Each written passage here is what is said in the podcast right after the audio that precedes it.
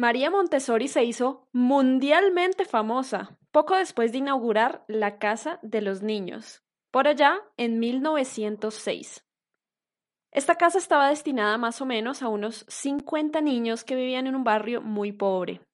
Sus padres vivían del día a día y todos eran analfabetos. Se contaba con muy poco presupuesto, ya que el objetivo principal de esta casa era simplemente que los niños no anduvieran por ahí en la calle pintando las paredes ni causando daños a otras personas. Querían reunirlos dentro de este espacio para que no causaran ningún problema. Como el presupuesto era limitado, simplemente contaban con algunas mesas, unas butaquitas para los niños, un armario donde guardar objetos. Y María Montessori había trabajado con niños que eran anormales, que tenían algunos problemas. Entonces ella mandó comprar material científico. Si este material servía con estos niños, con los niños normales tendrían mejor efecto. Adicionalmente, por falta de presupuesto no se pudo contratar una maestra. Así que contrataron una obrera analfabeta para que cuidara a los niños, simplemente para vigilarlos. Al principio, el objetivo de María Montessori era simplemente realizar algunas observaciones experimentales, ver cómo se desarrollaban los sentidos en los niños normales versus con los niños anormales que había estudiado anteriormente. Sin embargo, cosas extrañas empezaron a pasar. Ocurrió un milagro. Estos niños se convirtieron. Al inicio no eran más que unos niños llorones, Estaban muertos de miedo, se mostraban tímidos, se mostraban posesivos, peleaban por los objetos e incluso violentos. Pero con el paso del tiempo, su temperamento comenzó a cambiar. De repente se mostraron valientes, amables con los demás, respetuosos con la persona que los cuidaba, generosos. Todos los premios que ganaban los compartían con otras personas, increíblemente disciplinados y autónomos. ¿Cómo era esto posible? Muy pronto se regó la voz. Se regó la voz por todo el mundo. María Montessori escribió libros y llegaban visitantes de todas partes del mundo para ver esta famosa casa de los niños, a ver si tanta belleza era cierta. Y llegaban y se encontraban con un escenario inimaginable. Los niños estaban perfectamente organizados. Iban al armario, sacaban algún objeto y se ponían juiciosos a trabajar con él por algún tiempo, completamente concentrados. Ningún otro niño los molestaba. Cuando terminaban y querían descansar, salían al jardincito que había afuera, tomaban el sol por unos minutos y después volvían a entrar para seguir trabajando. Eran increíblemente respetuosos. Cada vez que llegaba un visitante los saludaban con mucha amabilidad y después le agradecían su visita. ¿Cómo era posible que estos niños, hijos de personas muy, muy pobres, realmente que estaban descuidados, que sus padres eran analfabetas? ¿Cómo era posible que algunos niños, incluso a los cuatro años y medio de edad, ya habían aprendido a leer y a escribir. Era increíble. Así fue como María Montessori se volvió famosa. Todos empezaron a preguntarle cómo había logrado aquella conversión. Y esto es lo que vamos a ver el día de hoy. Desde las palabras de la misma María Montessori, que describe en su libro El niño, el secreto de la infancia, del que te quiero contar hoy. ¿Qué es el método Montessori? cuáles son los fundamentos en que se basa. Además de algunos consejos que nos regala Montessori para poder entender un poco mejor la mente de los niños, que a veces suele ser tan lejana para los adultos y que no llegamos a entender algunos de sus comportamientos.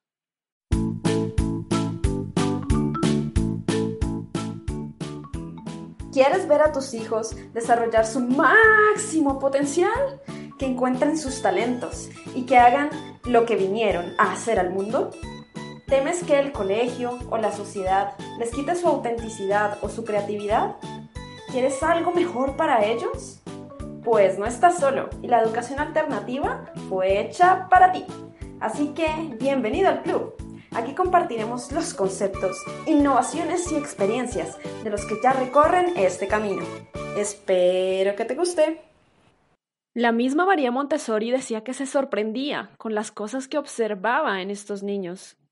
Sin embargo, lo observaba tantas veces y en tantos niños que llegó a convencerse de que era verdad. A medida que pasaba el tiempo, cosas raras empezaron a pasar. Por ejemplo, una vez llegó al salón y encontró una niña completamente abstraída en un objeto. Tenía mucha concentración en este objeto, y se supone que los niños de esa edad no tienen tanta concentración. El tiempo que pueden concentrarse no era tan largo. Ella se puso a contar cuántas veces la niña hacía ese mismo ejercicio repetido que hacía con ese objeto, hacía el mismo movimiento una y otra vez. Ella trató de distraerla para ver si lograba romper su concentración. Llamó a los demás niños y les dijo que jugaran un juego y los niños estaban gritando a su alrededor, haciendo escándalo, jugando a su alrededor, pero no lograron desconcentrarla. Entonces ella tomó su silla y la movió un poquito pero la niña tomó el objeto con más fuerza para no soltarlo y siguió con su movimiento, repitiéndolo, solo hasta que terminó de repetir, en total 47 veces ese movimiento, subió la mirada y con una cara llena de satisfacción, como cuando terminas de hacer un arduo trabajo, se sintió complacida y ahí sí volvió a jugar con los demás niños. Montessori después describe que esto es una etapa de desarrollo de los niños. Los niños comienzan a repetir movimientos y esto les ayuda a desarrollar sus sentidos. Y no es algo que tú tengas que decirle al niño para que él se desarrolle, es algo que es innato dentro de ellos. La naturaleza es sabia y el niño guarda dentro de sí todas las instrucciones para poder desarrollarse correctamente. Adicionalmente, estos niños se dejaban a su libre albedrío. Nadie estaba controlando qué hacían ni cuándo lo hacían. Ellos solitos se manejaban. Iban al armario, tomaban algunos objetos y luego iban a jugar de forma autónoma con ellos, desarrollando sus sentidos. Y ella notó que había juguetes que los niños tomaban más que otros. Había juguetes hermosos, carísimos, pero los niños a veces no los escogían. Preferían objetos a veces más simples. Y María Montessori se dio cuenta que los niños en realidad disfrutan trabajar, disfrutan desarrollar sus habilidades. Por esto buscan objetos que les ayuden a realizar esta labor, más allá que objetos que simplemente los entretengan. También se dieron cuenta de que el uso de recompensas y castigos no funcionaba. Castigaban a un niño y lo dejaban en medio del salón, quieto, sin poder jugar con los otros, y el niño simplemente se quedaba ahí. En realidad no tenía ninguna respuesta de parte del niño. Igualmente con las recompensas. La persona que habían puesto a cargo les daba a los niños recompensas por su buen comportamiento. Había hecho unas crucecitas con cartón. Sin embargo, cuando después de dárselas a un niño, los niños simplemente la dejaban a un lado porque les estorbaba. Esto era algo muy extraño porque generalmente los niños aman las recompensas. Les ofreces un bombón para que hagan algo y lo hacen. Pero estos niños estaban comportando de forma muy distinta. Adicionalmente habían desarrollado un sentido alto de la dignidad les habían enseñado a lavarse las manos una vez y a partir de esa vez ya eran niños completamente limpios. Incluso regañaban a los papás para que se lavaran también sus manos y cualquier mancha que hubiera en la ropa. Los niños eran ordenados y juiciosos y buscaban mantener un ambiente de paz dentro del salón. Adicionalmente, estos niños se comportaban como personas disciplinadas.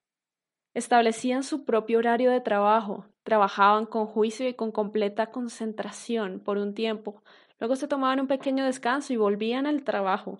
Los niños aman trabajar y desarrollar sus habilidades. Es increíble. Después de algún tiempo, las madres de todos estos niños le pidieron a María Montessori que les enseñara a leer y a escribir. Por un tiempo ella se mostró renuente, pero después lo hizo. Llevó las letras del alfabeto y se las enseñó. Les mostraba la letra M y les decía qué sonido correspondía. Lo mismo con las vocales y con todas las consonantes. Y de repente para los niños el escribir se convirtió en un juego casi que de jeroglíficos. Los niños trataban de imaginar cómo se podría escribir una palabra dependiendo de cómo sonaba.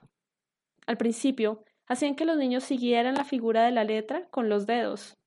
Y un buen día un niño con un pedazo de tiza escribió sobre el patio del colegio y salió corriendo diciéndole a todos los otros niños Estoy escribiendo, estoy escribiendo. Se dio cuenta que al hacer el mismo movimiento con los dedos de la letra, con la tiza, la letra quedaba ahí.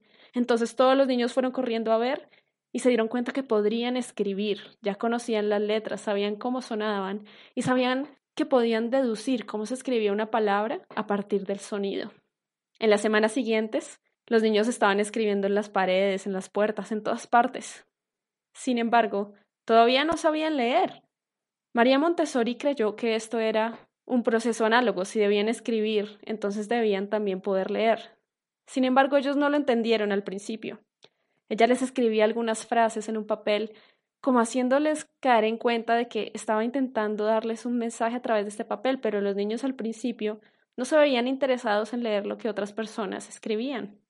Solo fue hasta seis meses después en que los niños tomaron los papeles que María Montessori escribió y se iban a un rincón del salón para poder descifrarlos. Estos papeles contenían instrucciones simples como abre la ventana o ven a mi lado. Después de descifrar estos papeles, los niños se sentían completamente realizados.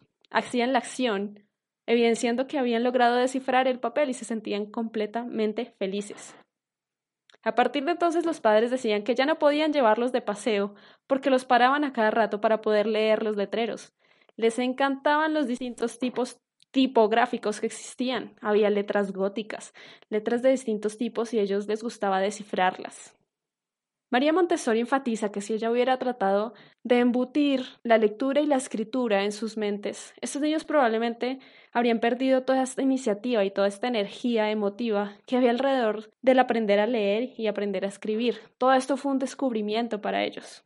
Después de leer textos cortos, fue cuando empezaron a leer libros y cuentos, porque antes a pesar de los esfuerzos de María Montessori y la cuidadora, los niños habían ignorado estos cuentos, no les habían llamado la atención.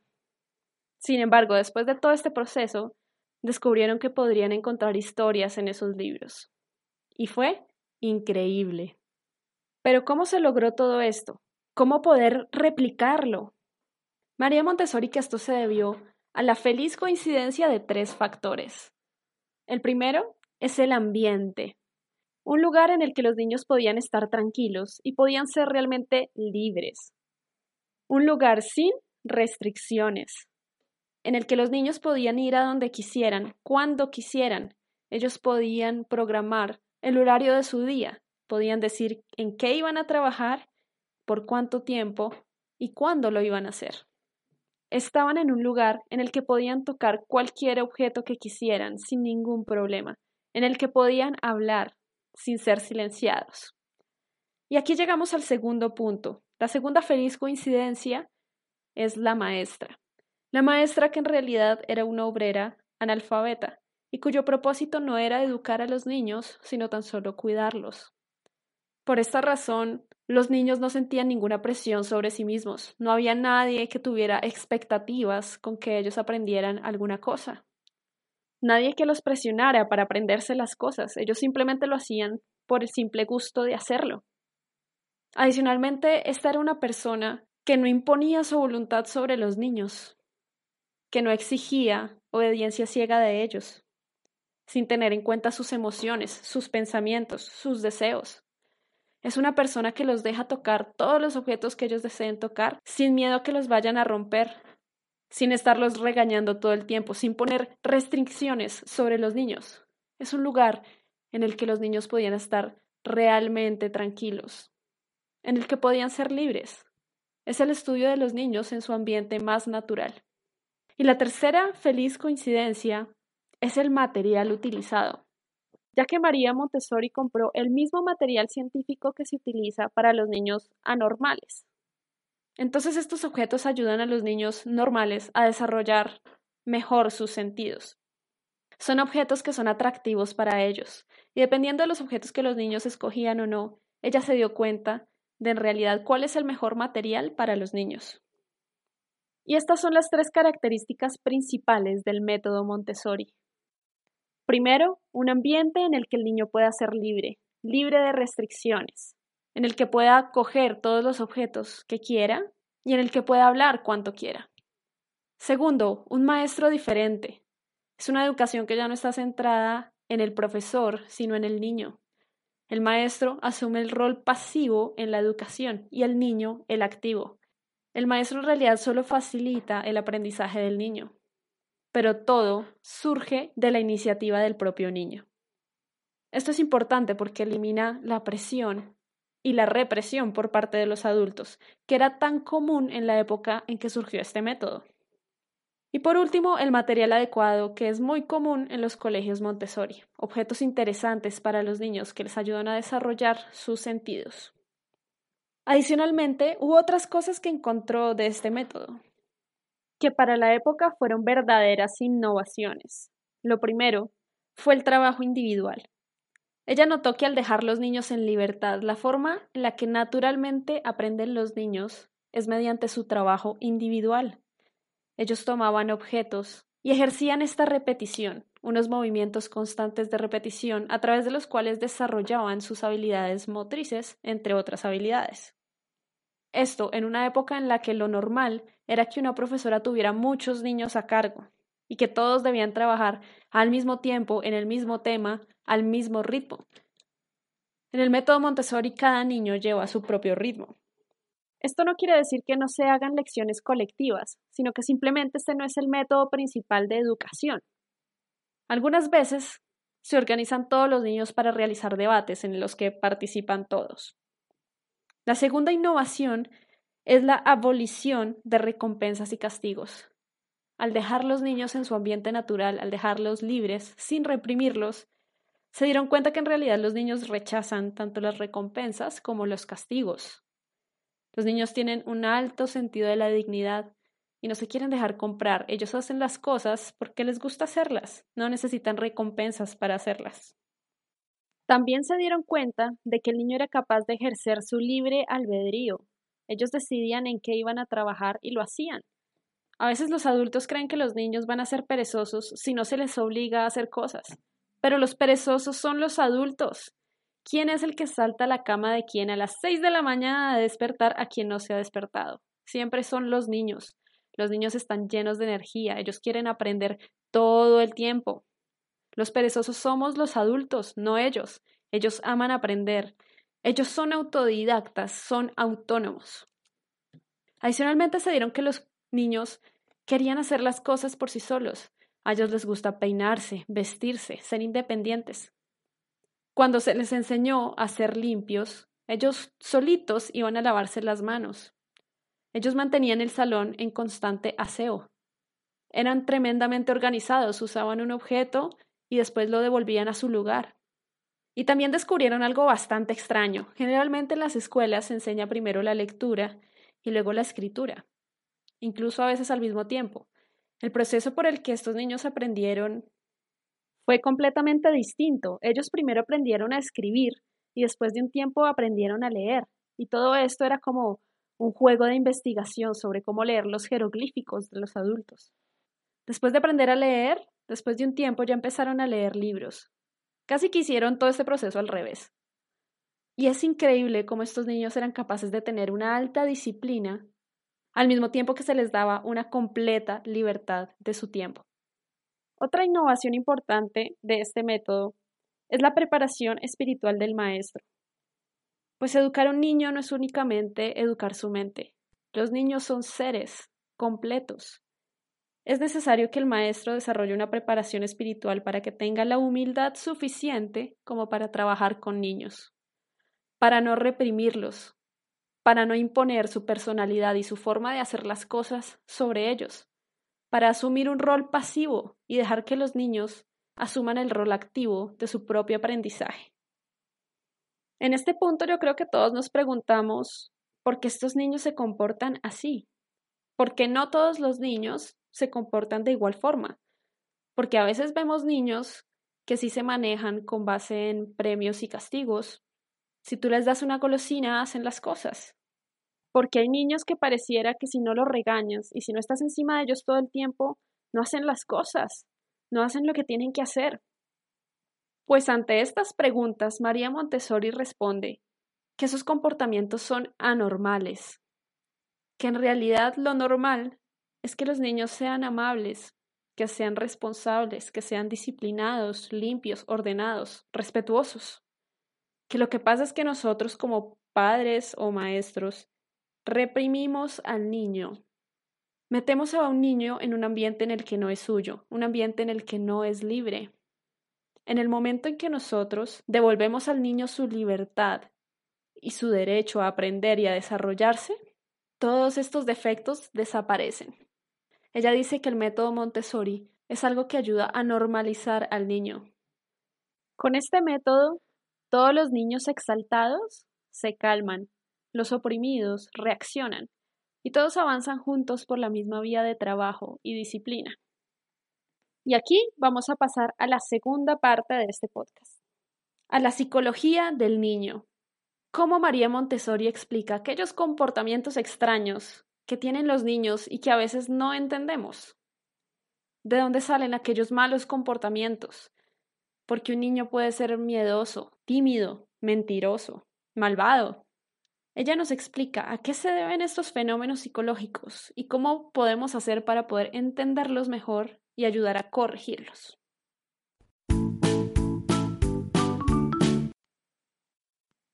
Imagina la siguiente escena. Estás sentada en la sala y de repente ves que tu hijo pequeño está cargando un jarrón casi tan grande como él, que tiene agua hasta la mitad y lo intenta llevar desde el cuarto hasta la cocina, con gran dificultad. Tú lo ves que tiene la necesidad de calcular cada movimiento, que realmente está haciendo un esfuerzo porque ese jarrón es pesado. Y además que lo hace muy lento, Casi que te estresa verlo. Sientes una tentación infinita de ir corriendo a ayudarle, tomar el jarrón y llevarlo a la cocina. Sin embargo, lo que hizo la mamá en este caso fue exactamente eso. Se desesperó de ver al niño haciendo semejante esfuerzo para hacer una actividad tan nimia como llevar el jarrón de un lado al otro, así que se paró, tomó el jarrón, se lo quitó al niño y lo puso en la cocina, que era lo que supuestamente quería el niño. Y después el niño empezó a llorar desconsolado. En este momento muchos adultos decimos, ¿por qué? Generalmente, cuando no entendemos estos comportamientos de los niños, creemos que son caprichosos. Es un capricho. Sin embargo, María Montessori nos dice que estos caprichos no son más que necesidades insatisfechas de los niños. Los niños perciben que hay algo mal en su ambiente. A veces entienden qué pasa, a veces no, y por eso empiezan a llorar. Entonces, ¿qué pasó? Para explicar qué pasó, vamos a comenzar con un señor llamado Hugo de Bries, si lo pronuncié bien. Este señor investigó algo llamado periodos sensitivos en algunos insectos. ¿Qué es esto? Por ejemplo, las orugas necesitan comer aquellas hojitas que están en el borde de las ramas. Sin embargo, las mariposas cuando dejan sus huevos no los dejan en las ramas, para evitar que se caigan. Entonces dejan los huevitos para que después nazcan las orugas en la parte en que la rama se une al tronco.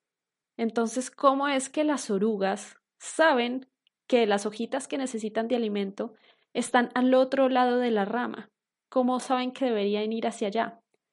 Bueno, esto se debe a un periodo sensitivo de la oruga en que es extremadamente sensible a la luz. Ella siente la luz y siente una necesidad intensa de ir corriendo hacia esta luz. Esto es lo que hace que la oruguita vaya desde el tronco hasta el final de la rama y encuentre allí su alimento, para después volverse una mariposa. Lo que hizo María Montessori fue aplicar esta misma teoría, pero en los niños.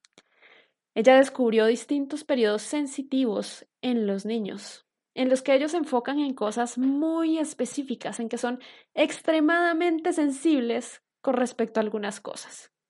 Y nosotros los adultos, como ya hemos pasado por este periodo hace ya bastantes años, y ni siquiera nos acordamos de esto, por eso no podemos entender a los niños. Por ejemplo, hay una época de los niños, de los 12 a los 24 meses más o menos, en que ellos son extremadamente sensibles al orden.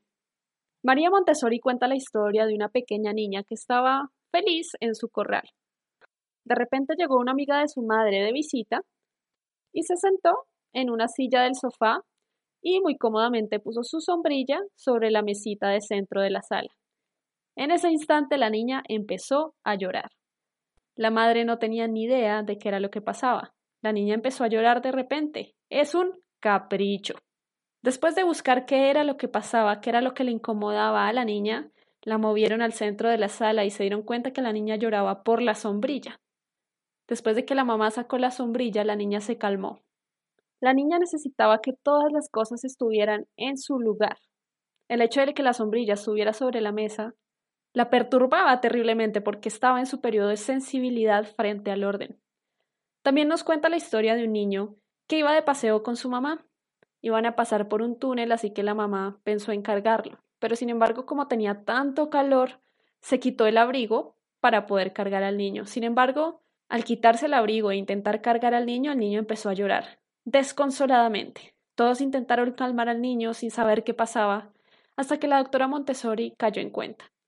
Le pidió a la madre que se volviera a poner el abrigo e inmediatamente el niño se calmó. Dijo Muy bien, mamá, el abrigo debe estar puesto. De nuevo, es una extrema sensibilidad al orden. Necesitan que todos los objetos estén donde comúnmente ellos lo ven, para que su mundo tenga orden. Entonces muchas veces los caprichos puede deberse a que el niño está en un periodo de alta sensibilidad y que algo se ha puesto fuera de lugar.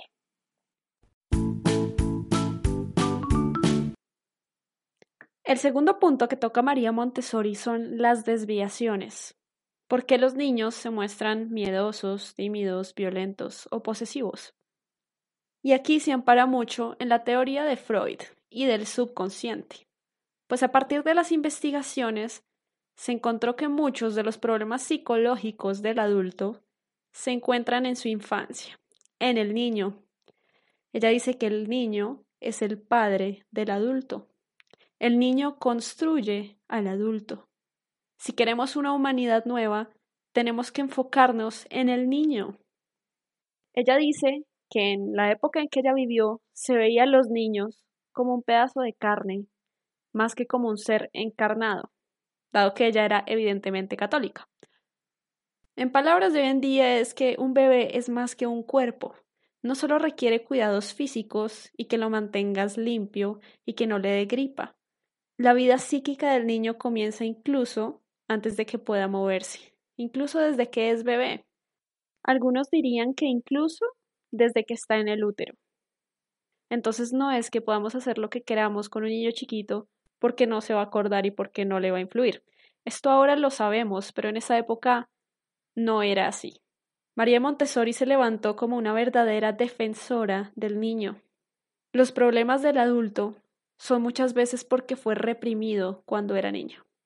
Al igual que la oruga está programada para ir al final de esa rama y encontrar su alimento, del mismo modo el niño sabe intuitivamente qué es lo que debe hacer para dar el siguiente paso en su desarrollo. La naturaleza ha guardado todo este sabio conocimiento, el secreto del niño, dentro de él. Por esto el niño siente un deseo imperante de manipular objetos, de tocar objetos y de manipularlos, al igual que los adultos. María Montessori dice que no deberíamos obsesionarnos tanto con el caminar del niño, pues todos los animales caminan. Ella dice que la verdadera inteligencia está en las manos. Eso nos hace humanos. Manipular las manos requiere de otro nivel de inteligencia motriz. Así que el niño siente este deseo que le sale de adentro de tocar objetos, pero al mismo tiempo nace en el adulto un instinto de defensa de sus objetos y de su tiempo, de su paz, de su vida antes del bebé. Entonces surge un conflicto. El niño quiere tocar y manipular objetos y el padre se estresa. Le dice que no toque, que deje quieto, que no hable tan duro, que se calle. Y de esta forma se reprime al niño. Estos niños pueden degenerar diferentes tipos de desórdenes basados en esta represión. También cuando se obliga a un niño a hacer cosas, cuando se le obliga a aprender algo por la fuerza, el niño puede generar una barrera psicológica con respecto a esto. Y aquí vienen todos los niños que son cerrados para las matemáticas, no porque sean malos en matemáticas, sino porque los han fastidiado tanto con el tema que ya no quieren ni oír hablar de eso. María Montessori dice que nosotros jamás, pero jamás de los jamases, nos dejaríamos tratar por otra persona como un adulto en la época en que ella vivía trataba a un niño. Ella dice que los niños vivían en la tiranía de los adultos, con esas palabras, con un sistema de gobierno de hace dos mil años.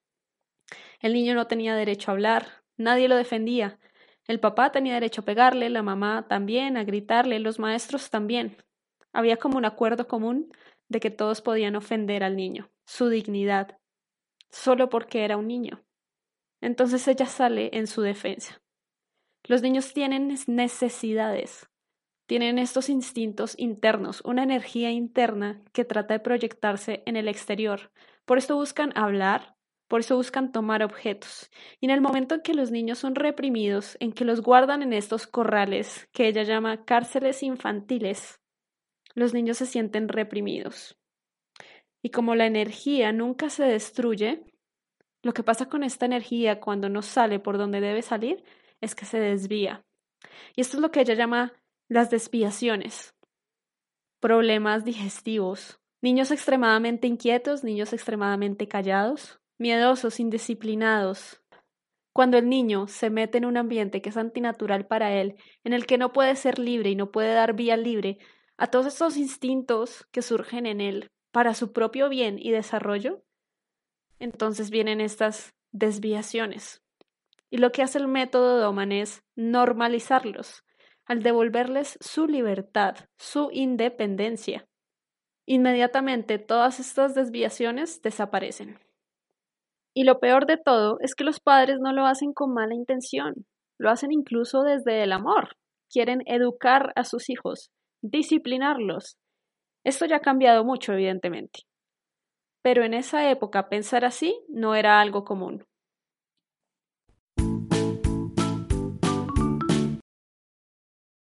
Y por último, Montessori nos hace conscientes del conflicto entre el adulto y el niño. Resulta que los adultos y los niños tienen un ritmo diferente. Los adultos viven en el acelere, en la velocidad. Todo lo quieren rápido. Les estresa ver el ritmo lento del niño. Ven al niño que intenta peinarse solo y que le toma media hora. Y tú sabiendo que puedes hacerlo en dos minutos, te estresas. Sin embargo, el niño quiere aprender a hacerlo solo, entonces nace un conflicto.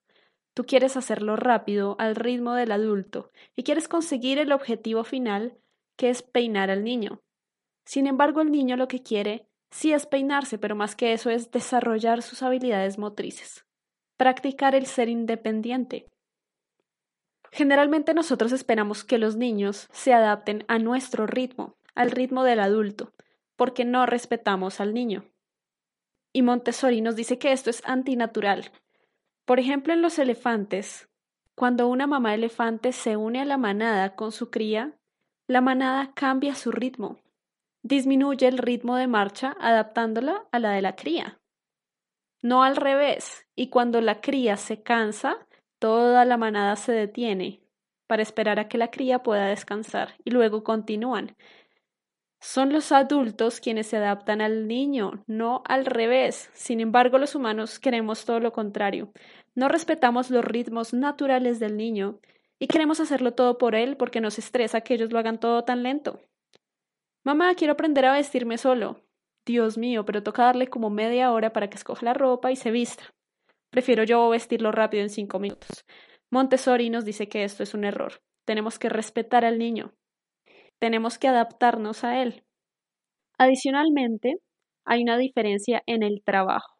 Tanto los adultos como los niños trabajan. Los adultos trabajan para producir cosas y los niños trabajan para convertirse en hombres y las niñas en mujeres. Los niños trabajan en crear la humanidad. Entonces el objeto del trabajo es distinto. ¿Recuerdas aquel niño que intentaba transportar la jarra llena de agua del cuarto a la cocina? y la mamá que se desesperó y fue a ayudarle? Pareciera que el propósito del niño era transportar la jarra de agua del cuarto a la cocina. Sin embargo, el verdadero objeto es el desarrollo. Él quería practicar todas las habilidades requeridas para hacer aquel trabajo. Hacer esto le llevaba toda su concentración. Mientras llevaba la jarra, él se decía a sí mismo, con cuidado, con cuidado. Estaba perfectamente concentrado coordinando cada movimiento de piernas, manos y brazos, y al mismo tiempo pensando en su recorrido hasta la cocina. El propósito del niño no es llevar la jarra a la cocina, sino desarrollar todas estas habilidades. En el momento en que la madre le quita el jarrón y detiene su proceso, el niño se pone a llorar naturalmente. Es como cuando tú estás trabajando y llegan tus hijos a interrumpirte. Es exactamente lo mismo. O cuando el niño está concentrado jugando en algo y tú lo tomas en brazos para ir y presentárselo a la visita. El niño estaba en algo, estaba ocupado con algo y lo interrumpiste. Para Montessori esto es una falta de respeto al niño y su ambiente. El trabajo del niño es tan importante como el del adulto. Generalmente nosotros trabajamos bajo la ley del menor esfuerzo. Queremos lograr la máxima productividad gastando el mínimo de energía. Y por eso cuando vemos a un niño haciendo inmensos esfuerzos para hacer una cosa tan nimia como transportar un objeto, nos estresa porque va en contra de nuestra ley del trabajo. Sin embargo, ya hemos visto que la finalidad de ellos es diferente. Ellos tienen un ritmo más lento y deberíamos acoplarnos a él. Y su trabajo no es producir las metas aparentes, es simplemente desarrollar sus propias habilidades. Y esto ha sido todo por hoy. Espero que este episodio te haya gustado. Si estás pensando en meter a tu hijo a un colegio Montessori, ya sabes cuáles son los principios que lo rigen. Un buen ambiente, un maestro humilde y material adecuado. Adicionalmente podrás entender por qué los caprichos de tu hijo. En realidad eso se deben a necesidades insatisfechas que él tiene, que puede o no entender.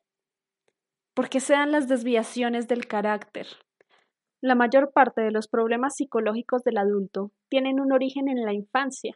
Por eso es importante dejar que los niños hagan lo que su instinto les pide que hagan, que se desarrollen a plenitud, sin reprimirlos. Y por último, deberíamos ser más conscientes que los niños tienen un propósito de trabajo diferente y que ellos tienen un ritmo un poco más lento. Tengamos un poquito más de paciencia. Si este episodio te gustó y crees que pueda ser útil para otra persona, por favor regálame un like, un comentario para que otras personas nos encuentren más fácilmente. Puedes encontrar el resumen de este episodio y mucha más información en nuestra página web educandocentennials.com o en nuestras redes sociales.